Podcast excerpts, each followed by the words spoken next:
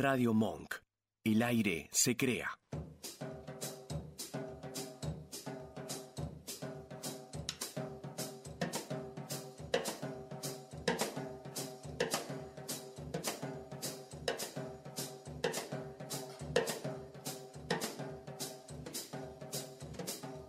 Radiofonía, un programa de radio de psicoanálisis. Radiofonía y psicoanálisis, ambos hechos de palabras confluyen aquí. Entrevistas con especialistas y charlas con oyentes.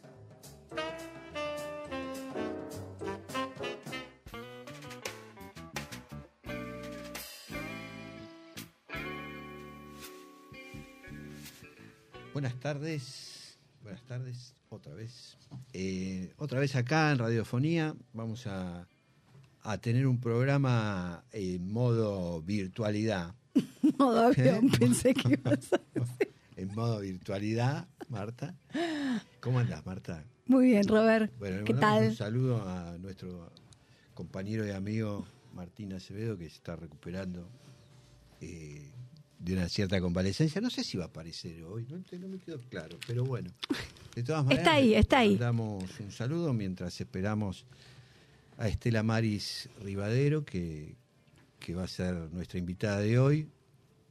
Y bueno, vamos a estar hablando de ética, responsabilidad e invención, ¿no? Un poco fue como lo titulamos, ¿no?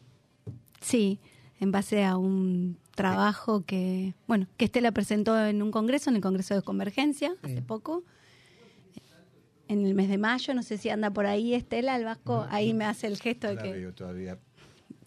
Este, Claro, así ¿no? El que... Congreso en Barcelona, ¿no? Un Sí. congreso súper importante que, que transcurrió y, y este trabajo... Ahí que- estamos, mira, ahí. Hola, ¿cómo te va? Espera, nos dice el Vasco. Ya Ya la vemos, pero no las escuchamos bueno, todavía. sigamos con, con lo que veníamos diciendo hasta que se... Hola conectar. Estela, ahora sí. Bueno, Hola, bueno. eh, eh, ¿Qué va a ser un poco este trabajo, no? El ahí sí, sí, ya tienen, sí. ¿Sí? Estela, hola. ¿Te tenemos aquí con nosotros? ¿Qué tal? ¿Cómo te va? Bien, todo bien. ¿Ustedes? Ay, muy bien, Bien, Estela. bien, bien. Contentos de recibirte nuevamente. Sí, me hubiera gustado ir presencialmente, pero bueno, eh, una situación de cambio de tiempo me lo impide. De cambio climático, estamos Sí. todos resfriados, congestionados. Una cantidad importante, ¿no? De gente, sí, sí. Bueno, este, bueno, de todas maneras eh, podemos eh, seguir adelante, ¿no? Con lo, con lo que nos habíamos propuesto, ¿no?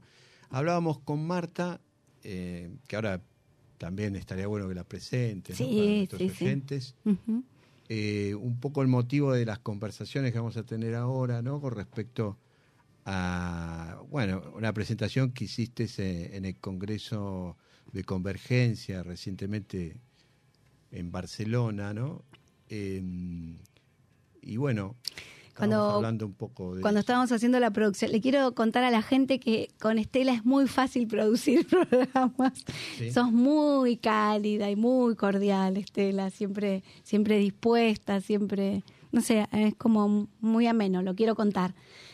Eh, y bueno, eh, Estela obviamente nos hizo llegar unos libros que vamos a estar obse- obsequiando a nuestros oyentes, así que ya les voy a contar de eso. Pero bueno, y le agradecemos ya también su generosidad.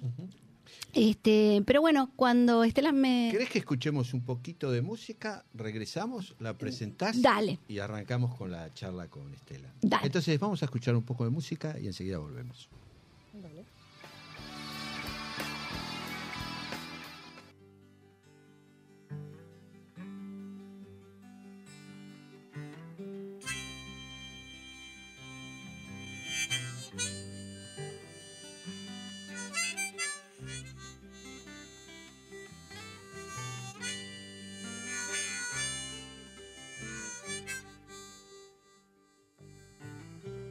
Búsquenme donde se esconde el sol, donde exista una canción.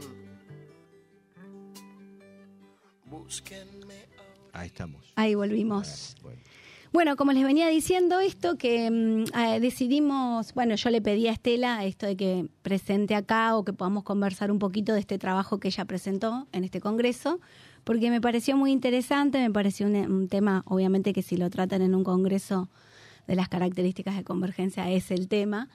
Este, mm, así que bueno, pero nos quedan pendientes otros programas porque ahora que la teníamos eh, de invitada especial, estuve releyendo algunos de, sus libros, de sus textos y tengo muchísimas preguntas para hacerte, Estela, pero la presentamos. Bueno, Estela es psicoanalista, es miembro de la Escuela Freudiana de Buenos Aires, es, bueno, obviamente docente, supervisora, es escritora, escribió varios libros, este, en la mesa tengo algunos.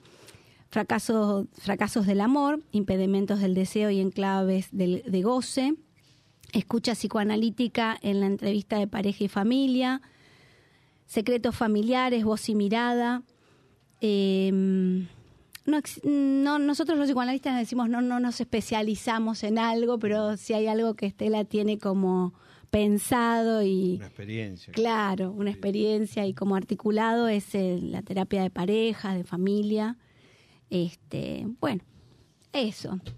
Ya los oyentes cuando tengan estos estos ejemplares que algunos van a tener la suerte de tener, van a tener esta, esta bibliografía en, obligatoria, digamos, yo recurro mucho a los libros de Estela a veces, digamos, como eso me encausa, me es lindo, es lindo cómo escribe y cómo, cómo piensa la práctica, nuestra práctica. Así que bueno, Estela, creo que con eso.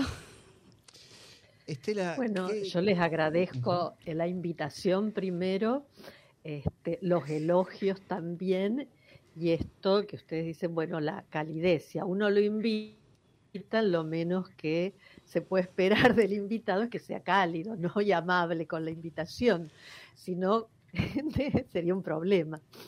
Bueno, eh, no sé, ¿quieren que les cuente un poco el tema este, del trabajo de la convergencia? claro, ¿qué te pareció también eh, ese encuentro? Digo, ¿no? cuál fue tu impresión y, cuál, digamos, eh, hay, bueno, y esto que, también vos pudiste transmitir ahí, ¿no? En ese espacio.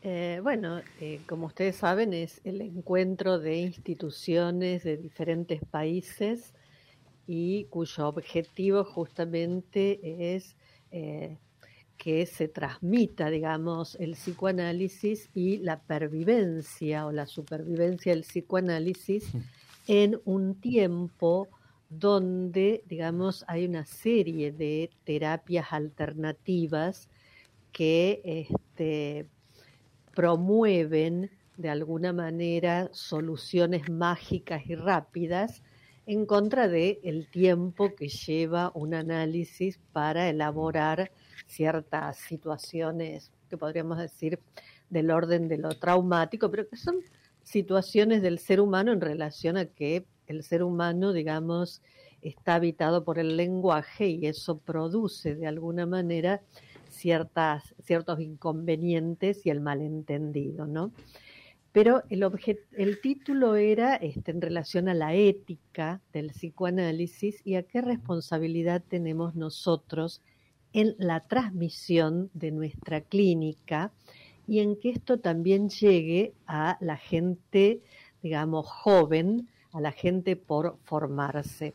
Porque el psicoanálisis está, digamos, basado en un trípode, el trípode freudiano, que es el análisis personal, el análisis de, control o supervisión y el trabajo teórico. Pero los tres tienen que estar articulados para que justamente alguien en posición de analista pueda sostener esa difícil función, pero también es una función, digamos, que cada día, digamos, eh, nos permite, digamos, recrear, inventar, porque cada paciente es singular, ¿no? Y lo que nosotros apostamos es que justamente en este mundo globalizado donde impera el neoliberalismo que promueve la felicidad a cualquier precio, que promete la producción permanente, eh, que promete que todo es posible, ¿no? Todo es posible más ligado a la política de los bienes o de aquello que ya Lacan llamaba en el seminario 16 los gadgets, o sea, las cosas que sirven para distraer, ¿no? Entonces, el sujeto en esa demanda de uniformidad, de bienestar a cualquier precio, de este, tiempos eh, así acelerados, eh, pareciera a veces perderse en la masa y olvidarse de que, cuál es el deseo de cada quien, ¿no? Entonces, los analistas, digamos, nuestra ética es sostener con responsabilidad, es decir, poder ser, dar cuenta de lo que hacemos, de lo que decimos, a partir de sostener en cada cura la posibilidad de que un sujeto advenga sujeto deseante y no sujeto consumista de lo que le ofrece el mercado. Bueno, cualquier cosa, si me quieren parar o preguntar algo, me, paran. No, no, este, te escuchaba y, bueno, y de alguna manera funcionaba como eh, no sé si respuesta, pero eh, sí le, otorgaba el sentido a la convocatoria de convergencia, ¿no? Respecto de la ética, eh, qué lugar eh, ocupa la ética hoy, ¿no? Del psicoanálisis, porque me parece que, que, de alguna forma lo que venías diciendo, bueno, le, daba sentido un poco a ese, a ese, bueno, a esa convocatoria, ¿no? porque también por ahí es esto lo válido, digamos, ¿no? Para, para esto que vos señalabas, digamos, ¿no? ¿Qué, qué podemos transmitir, ¿no? A las nuevas generaciones de analistas, ¿no? Por un lado. Y, también pensando un poco en el artículo que después por ahí lo podríamos subir, ¿no? En ese reverso que me había parecido como muy interesante, ¿no? Del, del paciente, digo, ¿no? De, de alguna manera con lo que nos encontramos en la clínica o lo que como analistas de alguna manera eh, tenemos que, que, como el reverso del sujeto supuesto saber, ¿no? A ese saber que se nos supone, por el cual nos vienen a consultar, ¿no? Y es ese sujeto de la responsabilidad también, de alguna manera, ¿no? Que me parecía como, como interesante ese planteo que hacías, ¿no? En términos, quizá también, ¿no? de esto que que se presenta hoy como lo inmediato o como, como este, un, sujeto que, busca respuestas ¿no? en distintas terapéuticas, digamos, ¿no? que, que de alguna manera se plantea la cosa desde la cuestión más de masa y que la, la pregunta sobre alguna posición eh, subjetiva pareciera diluirse, ¿no? En ese sentido, eh, me parecía muy, muy piola eso que, decías en el artículo, ¿no? Ah, después si quieren se los mando bien porque se ve un borrador. Ah, bueno, eh, yo, el que leímos nosotros es un borrador. Este. Mirá qué bueno. Sí, estaría bueno, si te parece te lo, te lo consulto, pero estaría bueno subirlo a la página, porque la verdad que me da un poco eh, sentido, bueno. Es muy interesante que los oyentes tengan ese, ese laburo, porque ahí, bueno, Estela habla del, del, lugar del paciente como responsable, ¿no? De sus significantes o de su posición, pero también habla del lugar del analista que, que me parece. Ahí das una definición que yo nunca la había escuchado así, Estela. Esa la de ofrecer eh, vacío al lugar del propio deseo. Porque si el analista llena con su deseo, tapona la posibilidad de que emerja, digamos, el deseo de cada analizante, ¿no? Y recién, cuando decían esto del lugar de sujeto supuesto saber, eh, me dio pie para decir algo en relación a que, bueno, somos supuesto saber, pero no acerca del bien del paciente o de lo que le conviene, sino de saber hacer y acompañar, digamos, el proceso que un analizante tiene que hacer para dejar los goces mortíferos y poder acceder, digamos, a un goce ligado al deseo, ¿no? Porque los goces mortíferos, esos del padecimiento, de quedar pegado al otro, de lo evitativo de confrontarse con el no todo, con la castración, digamos, lo alejan de la posibilidad justamente de jugarse por eso que es, digamos, individual y que muchas veces solo acontece la posibilidad de interrogarse por eso después de un tiempo de análisis, ¿no? Porque el sujeto viene apresado en lo imaginario de ese lugar de tapón de la falta del otro y para poder acceder a los teneres tiene que dejar vacante ese lugar de fijación gozosa. Pero eso no es un trabajo sencillo de hacer porque justamente en el medio va a aparecer la angustia de alguna manera que muchas terapias intentan taponarla. Pero para nosotros la angustia es una herramienta de trabajo en la medida en que es la orientadora en la dirección de la cura de el lugar donde el sujeto, por un lado, se encuentra tironeado por los goces mortíferos, repito, una, goces mortíferos es una palabra, digamos, usada por Isidoro Beg, y la posibilidad del deseo. Siempre que emerge la angustia hay que dosificarla, primero para no dejarla fuera del circuito del análisis y también para que el paciente, si está muerto de la angustia, no huya del análisis. O sea, en carne viva, no quede en carne paso a paso. Sí, por eso me parecía como, de dosificación. Interesante esta este reverso, ¿no? De alguna manera de, lo que es, que es el sujeto supuesto saber, lo que caería del lado de, del analizante y, por añadidura del quehacer de un analista, digamos, ¿no? Que, que, es, es, cierto que no es algo obvio, porque por ahí se escucha esta demanda de una respuesta, ¿no? Y que obviamente hay todo un dispositivo eh, de terapias y, y, todo pareciera ir hacia ahí, ¿no?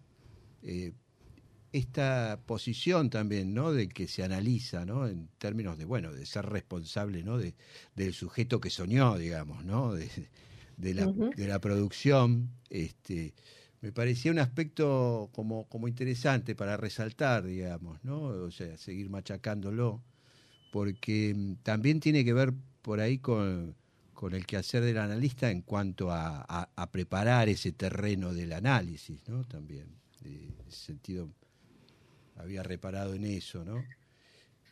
Sí, y que la responsabilidad tiene que ver también con hacerse cargo, podríamos decir, de decir que sí o que no a algo, ¿no? En ese sentido, no desde la moral, no, sino del el sentido de responder frente al otro, responder frente a lo propio y poder elegir diciendo sí o no a esto. Porque a veces incluso hay cuestiones que uno elige que después, digamos, decide dejarlas de lado, este, porque desea otra cosa, ¿no? Entonces también ahí hay una cuestión donde el analista es responsable de acompañar al paciente, que el paciente pueda, digamos, libremente elegir eso que desea. Y si lo que desea lo quiere o no lo quiere. Y cuál es el camino y el precio a pagar en relación a que siempre un deseo implica pérdidas y ganancias. Por un lado, perder zonas de confort, muchas veces gozosa, agregaría yo, y por otro lado, la ganancia de la posibilidad de la creación o la sublimación este, en relación a poder estar también con otros, ¿no? Porque el lazo con el prójimo tiene que ver también con esto de perderse de ciertas cosas para dar lugar al intercambio con la diferencia y no a la anulación de la diferencia o al querer matar la diferencia o borrarla de un plumazo. Por eso yo hablaba al principio de la no masificación, pero la masificación impide el registro de las diferencias y el soportar esa diferencia, que es lo que nos enriquece y nos permite seguir avanzando en la vida. Eh, cuando hay una intolerancia en cualquier orden, en lo político, este, en lo familiar, en la pareja, en relación a la diferencia, hay algo ahí de una exacerbación, podríamos decir, del narcisismo, pero también hay una tendencia a quedar solo en la vida, ¿no? Mm. Si al diferente lo eliminamos, aparece la soledad. Y la soledad lleva, digamos, a un aislamiento y a una especie de muerte también, ¿no? Digo, en un tiempo donde leemos permanentemente que las diferencias son todo el tiempo este, molestas, mm, entre comillas. Mm. Sí, eh, pensaba en este término, ¿no? Que, que bueno, que es tan propio del psicoanálisis, tan observado por Freud, ¿no?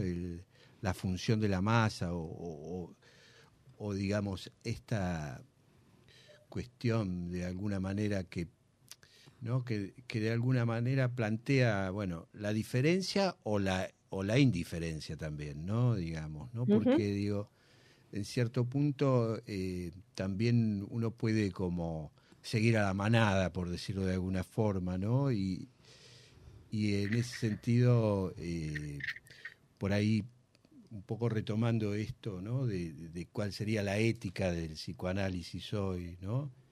Eh, pensar en esto, ¿no? De, que haya ahí un, lugar de pregunta o, de este término que es verdad, responsabilidad puede ser entendido de varias maneras, ¿no? Digamos, ¿no? De, alguna, de alguna forma, ¿no?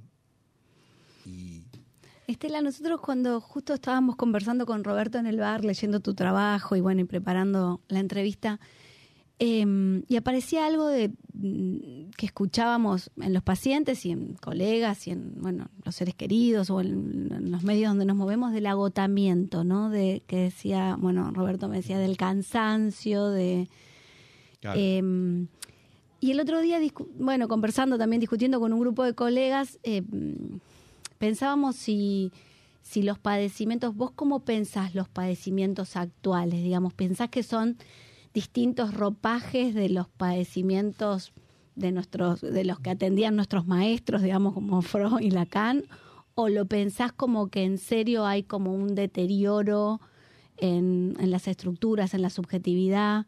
Claro, o en qué medida se puede dar, digamos. Eso, ¿Cómo, ¿Cómo pensás eso, Estela? O si algo de eso se pudo, mm, si recogiste algo en el Congreso de eso, ¿cómo vienen pensando eso en otros lugares? Me interesa esa. Eh, bueno, en, en Argentina, digamos, es un lugar donde se piensa bastante psicoanalíticamente, por lo menos. Este, en otros lugares estaban también, digamos, eh, con esta espira de la época, como dice Lacan, hay que escuchar la espira de la época para no perderse en la dirección de la cura, donde en algunos lugares estaban preocupados por la emergencia de la inteligencia artificial, en otros lugares estaban preocupados por esta cuestión de lo virtual y cómo eso se había instalado y cómo algunos pacientes no querían volver a lo presencial y qué implicaba el cuerpo, la presencia o no del cuerpo en, una cura. este, y la responsabilidad nuestra también en algo que eh, también estaba esto del agotamiento, eh, que se escucha así como síntoma, ¿no? Yo creo que hay algunos ropajes nuevos, pero también creo que hay síntomas nuevos en relación a que hay muchas, lo que podríamos decir, eh, estructuras de borde, que son aquellos pacientes que no vienen representados por un síntoma, sino más bien con actuaciones, mm. impulsiones, accidentes corporales, adicciones, todo eso que no pasa por la palabra, ¿no? Sino que más bien pasa por un cuerpo, digamos, errante, dañado, por un consumo excesivo y por otro lado, digamos, eso tiene una entrada o una llegada al análisis a veces que no es por deseo propio, sino que vienen mandados. Entonces, todo un primer tiempo de trabajo es dis- distinto que en el caso de la neurosis. Pero creo que esto del agotamiento también está en relación a esto de la demanda de la producción, ¿no? Y que hay algo del tiempo del ocio. Incluso estaba leyendo a este eh, filósofo coreano que habla bastante de estas cuestiones, eh, que vive en Alemania. eh, eh, ahí no me No acuerdo nos, ahora sale, el nombre. no nos sale el nombre, no te preocupes, pero todos Chan. sabemos quién es. Byul- qué- Han, ¿no? Sí, ¿Es? sí, sí, sí, algo así. Sí, me- siempre me equivoco con el nombre. Bueno, Sí, digo, no está bien visto. sí. En las religiones, por ejemplo, en la religión judía está el Shabbat, que es el día en que no se pueden hacer un montón de cosas, ni siquiera tocar metales, etcétera. La gente religiosa cumple a rajatabla ese día, digamos que es dedicado a Dios, pero también es un día, digamos, donde no hay producción. Este, en la religión católica, en otra época, el domingo era un día así Claro, también, también, ¿no? de ir a de misa, etcétera. recogimiento. Pero en, en esta oferta que hay de estímulos constantes, desde este, la serie de Netflix que hay que ver, desde el teléfono que hay que responder en la urgencia de cualquier hora, porque si no aparece también la ansiedad, ¿no? Cuando alguien no responde, del otro lado aparece un fenómeno que uno escucha en la clínica de este temor y de ansiedad, ¿no? La ansiedad que hace que un sujeto sea una especie de blanco móvil donde en cualquier momento puede aparecer el peligro que lo va a devastar. Entonces, me parece que hay una, un montón de síntomas epocales que habría que seguir investigando que acosan al sujeto y muchas veces lo arrinconan. Incluso yo en uno, no en este trabajo, pero en un trabajo anterior, había planteado que por lo menos en mi experiencia clínica lo que escuchaba es que se pasaba del tiempo de mirar al tiempo de concluir Mm. y que faltaba un tiempo intermedio de comprender. Entonces, eh, Lacan plantea mirar, comprender y concluir Claro. y dice que se concluye en un acto y un acto implica que el sujeto de un acto verdadero salga de otro modo, que fue distinto al que fue anteriormente. Y acá, digamos, en esto que decimos, las actuaciones eh, y las impulsiones, falta ese tiempo donde, digamos, no se puede concluir, sino que hay que comprender. Entonces, eso lleva a que el sujeto corra, vaya a saber detrás de qué, ¿no? Qué, qué interesante, ¿no? Esto digo, como un salteo de, uno, de un tiempo, ¿no? Como si ahí se salteara un tiempo. Eh, me parece muy interesante, un poco en función de la pregunta que hacía Marta, ¿no? Si podemos pensar alguna subjetividad o, o- o si podemos pensar en relación a la época, ¿no? Eh, si, si hay algo que, esta época está produciendo, y es muy interesante lo que vos señalás respecto a este salteo de este tiempo, ¿no? Lo que me abre es la pregunta, ¿no? Si, o sea, si nos encontramos con una subjetividad que, que de alguna manera plantea una particularidad, ¿no? Acorde a, a este tiempo que transcurre, ¿no? Esta contemporaneidad. Eh, si, si también tenemos que pensar en un psicoanálisis acorde a esta temporalidad o si el psicoanálisis seguiría siendo el mismo. Pero lo- lo señalo porque me surgió ahora una pregunta y, y por ahí podríamos escuchar un tema musical y regresamos y si te parece bien, continuamos con nuestra charla. Así que vamos a escuchar un tema musical. Vale.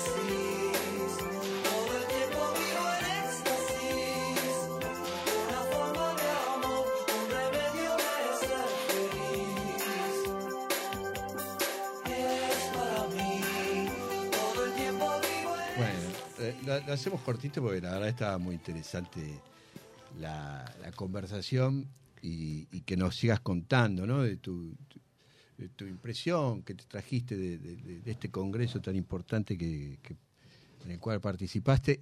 Y el tema musical vino de casualidad, te digo, es puro al azar, ¿no? Todo el tiempo vivo en éxtasis, ¿no? De Charlie García. Pero no dijeron cómo se llama, no, no lo conozco yo. Es- ah, porque por ahí no lo escuchás vos, no sé.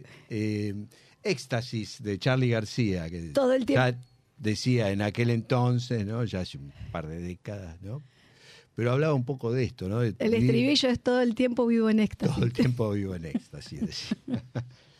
¿No? Eh, y un poco, bueno, con esta pregunta, ¿no? Digo que en algún lugar vos señalás algo, ¿no? Una particularidad, ¿no? Con respecto a la observación clínica, ¿no? Con, con- con las presentaciones de los pacientes, en los consultorios, en las instituciones.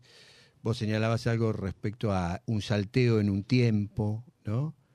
Y yo te preguntaba, digamos, ¿no? Si podemos ir pensando, digamos, ¿no? Alguna particularidad de, de- de estas presentaciones, ¿no? De- que, que nos trae la clínica. Eh, también, ¿no? Si, si hay un correlato con respecto a si sigue siendo el mismo psicoanálisis o la misma ética, ¿no? Como recién me señalaba Marta. ¿Qué- Bueno, yo creo que, que la ética es una que es esta que decíamos, este, bueno, no eh, la regla de abstinencia, no llenar, digamos, este, con el propio deseo al paciente, no, este, qué sé yo, hablarle de las cosas que a uno le interesan, digamos, hay un montón de cuestiones Mm. que por ahí parecen básicas, pero eh, digo, el analista no es un modelo a seguir, ¿no? Porque hay gente que a veces trae, bueno, porque yo le digo a mi paciente siente que tiene que hacer tal o cual cosa. La ética es esa, de abstenerse de este, dar el propio deseo y escuchar el discurso del analizante. Pero sí hay modos de trabajo o de intervenciones este, que son diferentes, porque años atrás, por ejemplo, venían más las consultas que estaban representadas, digamos, por las formaciones del inconsciente, entonces la gente traía sus sueños, sus lapsus, este, hablaba de lo que, eh, de esto que le ocurría, y ahora vienen muchos sujetos que no tienen como primer tiempo do- donde hay que darle lugar a que confíen en la palabra, en la propia y en la del otro, y también, digamos, hay que armar el espacio transferencial que no viene de inicio, sino vienen porque los mandan o porque alguien les dijo, este, pero que no confían en que el análisis pueda tener algún valor para ellos. Entonces, es un trabajo de un tiempo, a veces prolongado, donde, digamos, el trabajo es en el cara a cara, donde hay que Mm. poner en juego intervenciones en lo real, en lo imaginario y en lo simbólico, este, donde hay que alojar al sujeto para que ese sujeto, sintiéndose alojado, después pueda empezar a decir algo de eso que le duele, de eso que lo hace sufrir, ¿no? Porque incluso a veces el sufrimiento está este, alejado del sujeto en esta línea de lo que decimos, que viene aspirado por la creencia de que, bueno, eso es así, el éxtasis, y eso te va a llevar a la felicidad, estar todo el día, digamos, eh, como dicen los chicos, pum para arriba, Pum para arriba. o este, Claro. consumiendo o consumiendo de todo, ¿no? Este, entonces creo que ahí, digamos, hay una pausa que el analista introduce y una escansión en el tiempo para que el sujeto pueda empezar a decir de otro modo, ¿no? Y para que eso que lo habita, digamos, pueda ser puesto en discurso y no que sea actuado. Entonces, es otra, digamos, modalidad de trabajo, pero el psicoanálisis es el mismo. Ah, está Eh, bien. no sé si soy sí, clara. perfecto. Que quede de claro, ¿no? Está porque bien. el lugar del analista bueno, es un- y, y otra cosa que recién este, que hace un rato decían, bueno, incluso la modalidad de consulta de las parejas, hace 25 años atrás, cuando estaba muy mal visto que un analista tomara entrevistas de pareja, este, porque eso pertenecía a la psicoterapia y no al psicoanálisis, eh, en general las consultas venían eh, por la frigidez de las mujeres, por la eyaculación precoz de los varones, por síntomas ligados a la sexualidad. A la vida sexual de esa Ahora, pareja. en Mm. exactamente. Ahora, hace un tiempo, vienen más ligadas a la agresividad, a la violencia, a este, la competencia entre quién trabaja más, quién trabaja menos, Mm. quién gana más, quién gana menos pero en una cosa más imaginaria, donde hay más este, virulencia eh, discursiva, a veces física, pero si no discursiva, es donde esto que yo decía, la diferencia se trata de borrar. Tu- Entonces, la solución... Sí. No, ahí en tu trabajo decís esto de, de la, yo lo noté porque me pareció también súper at- atinado, digamos, esto de la, de que la diferencia enriquece y dignifica. Ahora no lo encuentro, pero algo así, ¿no, Estela? Mm. Sí, que enriquece Eh, y dignifica. Sí, porque,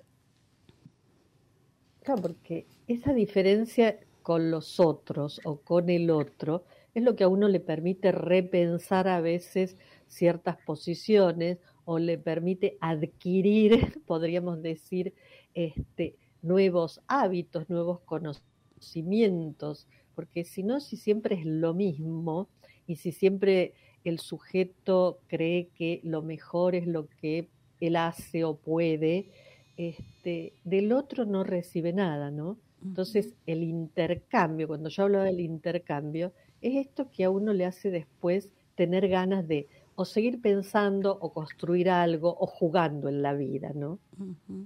Sí, aparte esta cosa de que de que si no hay diferencias quedo aniquilado porque viste o es el otro o yo. Sin embargo la diferencia puede sostener dos lugares. Como ese no se arma tan mortífero es imaginario no como decir bueno vos puedes ser vos y yo yo bueno. Este eso voy a ir mostrando vos seguí Estela eso trae- voy a ir mostrando algunos de tus libros Estela Bueno, pero ya que vos preguntas, dijiste eso, eh, a pensar esta cuestión que ahora es un síntoma nuevo también que se escucha, que es el arrasamiento, digamos, de lo singular por las redes. Mm. La gente queda capturada en lo que se muestra en las redes y aparece esta imagen bíblica de que el jardín ajeno siempre es mejor. Mm. mucho mejor Entonces- Estela. está bien cortado mejor, reluce y el pastito del vecino El otro no está castrado, Claro. podríamos decir, Sí, el otro puede el otro todo, tiene todo, disfruta todo, le sale todo. todo el tiempo. A todo el tiempo le agregamos. Este, com- y entonces eso produce también una melancolización o a veces depresión, Mm. porque se pierde de vista el brillo de lo propio. Y entonces esto depositado en el jardín ajeno este, desposee de alguna manera al sujeto de lo que tiene de particular. Y eso lo escucho bastante, no solamente en la clínica con jóvenes, sino también en la clínica con adultos, donde quedan capturados por Claro. las pantallas y por ese imaginario. Que después, Eso es un síntoma epocal, en otra época Sí. no existía. y que también es un dato muy curioso que cuando se obtiene algo de ese objeto de satisfacción, que es algo que se comprueba en la clínica o en nosotros mismos, eh, no te da la satisfacción que se supone que te Mm. tendría que dar. O La sea, no, no, satisfacción garantizada. Claro, no te da la satisfacción que esperabas, porque además de que a mí no me da la misma satisfacción que al otro, eh, lo mismo, pero hay como un desfasaje ahí, ¿no? Entre lo que se promete, esas redes o esas, eh, ¿no? Lo que, la, la satisfacción, la felicidad prometida, este, y lo que Vivir se- todo el tiempo en éxito. y lo que se halla, digamos, ¿no? Sí, eh, ahora, Sí, sin advertir, sí, perdón, seguí. Ah, sí. no, sin, sin advertir que eso que se muestra como lo que es todo lindo y demás, este, no, no está mostrando a veces las pérdidas o los caminos que hay que hacer para lograr tal o cual cosa, ¿no? Los esfuerzos, las renuncias. Sí, discúlpame. Sí, no, este, te- estaba, por ahí estamos con un poco de, de delay, por eso quedamos así, porque congela, se congela la imagen, ¿no? Este, pero, no, pe- pensaba eh, un poco a propósito del título del libro este que tenemos acá tuyo, ¿no? Este, ¿Cuál? ¿Fracasos? que sí, del fracaso del amor, digamos, ¿no? Porque digo, porque, y pensando un poco eh, respecto de esto, ¿no? Que nos convoca a, a estar hablando eh, de tu, tu experiencia ahí en el Congreso, de tu, tu mirada, digamos, de lo que nos podés contar. Eh, y, lo que venimos hablando, ¿no? Como como que esa propuesta del éxtasis, ¿no? Para tomar un poco lo que hablábamos antes, o de, de esa respuesta, también fracasa, digamos, ¿no? Digo, de alguna manera, ahí hay una posibilidad para que el análisis, digo, pueda producirse, digamos, ¿no? Porque esa demanda de respuestas, ¿no? Este, fracasa también, de alguna forma, ¿no? Este, por ahí Sí. lo vemos en la producción de, de síntomas, ¿no? Que, que también ¿no? quizás se salteen un tiempo, pero, pero en cierto punto también hablan de una clínica que eso este, también fracasa, digamos, ¿no? Y ahí por ahí es para pensar eh, que el psicoanálisis, digo, sigue siendo el mismo, ¿no? Porque en algún punto es ahí en donde algo falla, ¿no? Que, que somos convocados también, ¿no? Que podría ser un padecimiento que, que no se termina de, digamos, que se arma algo ahí, una pregunta, ¿no? Quizás es muy cierto, ¿no? Que hoy tenés una clínica, ¿no? Que, que es traída, digamos, ¿no? Por lo institucional o que es traída por, por eh, porque alguien le dice, ¿no? Anda un psicólogo, ¿no? Eh, y, y por ahí, este, también es, es interesante para pensar qué, qué, qué particularidad tiene la clínica hoy, ¿no? En el sentido de esto, ¿no? De alojar quizás ahí la posibilidad de una pregunta, ¿no? Respecto de eso también, ¿no? Que, se presente como también como un fracaso, ¿no? De ese goce, digo, también, ¿no? Pensando eh, en ese lugar. Ahí también Estela, hablando de la pregunta, dice preguntas mejores, una pregunta mejor situada, que me encantó eso, no una respuesta, ¿no? Como que alguien Claro. respira algo del deseo cuando sitúa mejor sus preguntas, ¿no? Eso. Y ese es el trabajo que se hace artesanalmente para que cada quien pueda encontrarse con eso, ¿no? Este, en- y el, ay, acá me dice el video, no sé qué pasó con el video, se ha puesto, parece que hay algún error de conexión. ¿Te sale alguna leyenda Ah, está- de esas que nos inquietan, Estela? De esas que nos inquietan, hablando de, de los tiempos y la inquietud. Eh, no, yo decía que el psicoanálisis va a perdurar en la medida en que nosotros ofertemos nuestra escucha alojemos y no descartemos o no renunciemos de antemano porque este, viene la inteligencia artificial o Claro. porque están, digamos, los gurúes de moda o todos esos, los registros, etcétera, etcétera, ¿no? Entonces, yo creo que justamente si el analista oferta escuchar, el ser humano es un ser que habla y que, digamos, su primer contacto con el otro es la voz del otro y la mirada del otro. Con lo cual, eso que lo habita desde el inicio y que arma de alguna manera la imagen del cuerpo propio, etcétera, etcétera, digo, va a ser que el sujeto, digamos, en su sufrimiento va a acudir a quien pueda, digamos, ahí permitirle que eso sea escuchado, ¿no? Y, mirado también, ¿no? Porque sí. Cuando yo decía, nosotros intervenimos en los tres registros, también miramos cómo alguien llega al análisis. Mm. Eh, yo siempre recuerdo, si me permiten, una pequeña este, cuestión clínica de eh, este, hace muchos años, unos veintipico de años atrás, alguien que toca el timbre, cuando bajo, este, me habían dicho, es un señor que es, este, no sé, ingeniero, pónganle, no Este, yo miro y veo a alguien este, que estaba en una situación así de pobrecitud, de caída, y pensé que era alguien que estaba pidiendo en la calle, honestamente. Resulta que este, él me dice, ¿usted fulana? Eh, le digo, sí, y me dijo, yo soy Menga. Bueno, subimos y bueno, después cuando él empieza a hablar de ciertas cuestiones, estaba en un estado melancólico mm. que lo hacía presentarse de ese modo, ¿no? Interesante. Entonces hay algo también de esto para pensar en qué caso, porque también esa era otra discusión que apareció en el Congreso, mm. si la virtualidad se instala para siempre y si sirve para todos los pacientes o no. Sí.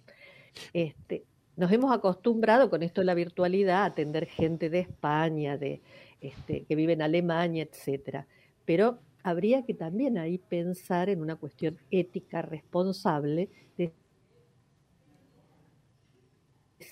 si es posible todas las estructuras este, virtualmente o no, o en qué mm. casos es necesario y conveniente que digamos, haya una presencia y el cuerpo del analizante también. Porque si no podemos caer en una cuestión que también se escucha a veces, ah, es más cómodo atender virtual, más cómodo. Sí, es, mm. es un eh, tema interesante ese, ¿no? Que, que, se nos abre a los analistas, ¿no? Eh, en relación a, a preguntarnos de nuestro quehacer, digamos, ¿no? Digo, yo eh, un poco eh, por ahí revalorizando eh, el artículo este que de ahora esperamos que nos lo pases, así lo, lo, podemos presentar también a los que nos siguen en, las redes, en radiofonía, y, que puedan ellos también leerlo, ¿no? porque es muy interesante. Y la convocatoria ¿no? de, de convergencia, ¿no? en seguir repensando qué, qué es lo que lo que se puede, digamos, levantar y transferir para, para las nuevas generaciones de, analistas, ¿no? Si, si ese psicoanálisis del cual transmitimos sigue siendo el mismo, eh, si su ética eh, sigue teniendo la eficacia que, de alguna manera Freud nos vino a, abrir los ojos para tomar el tema de la mirada, digo, ¿no? A mostrarnos, ¿no?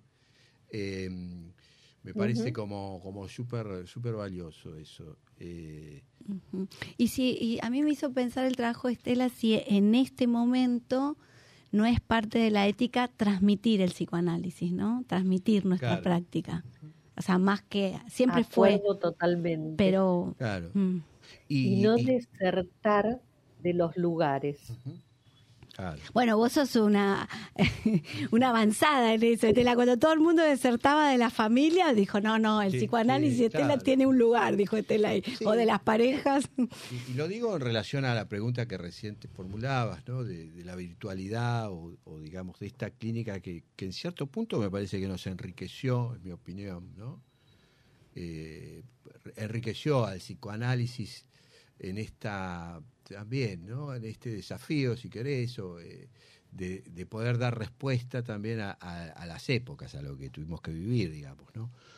Eh, antes de entrar le, comentaba que había escuchado a Tomás Abrán, que es un filósofo argentino muy conocido, ¿no? Este, que hablaba del cansancio también, ¿no? Él hablaba del cansancio en lo personal también, ¿no? De, que estaba como dejando de lado eh, muchos espacios que venía sosteniendo durante 30 años, ¿no? Eh, en relación a la filosofía, lo decía, ¿no? Y que, y que de alguna manera, eh, bueno, eh, me parece eso, ¿no? Como, como desafíos, digo, porque que diga es un filósofo me pareció grosso, ¿no? Que, que hable así de, del cansancio, que puede ser algo del orden de lo personal, pero bueno, que él lo, lo, lo transmitía también en otro plano, ¿no?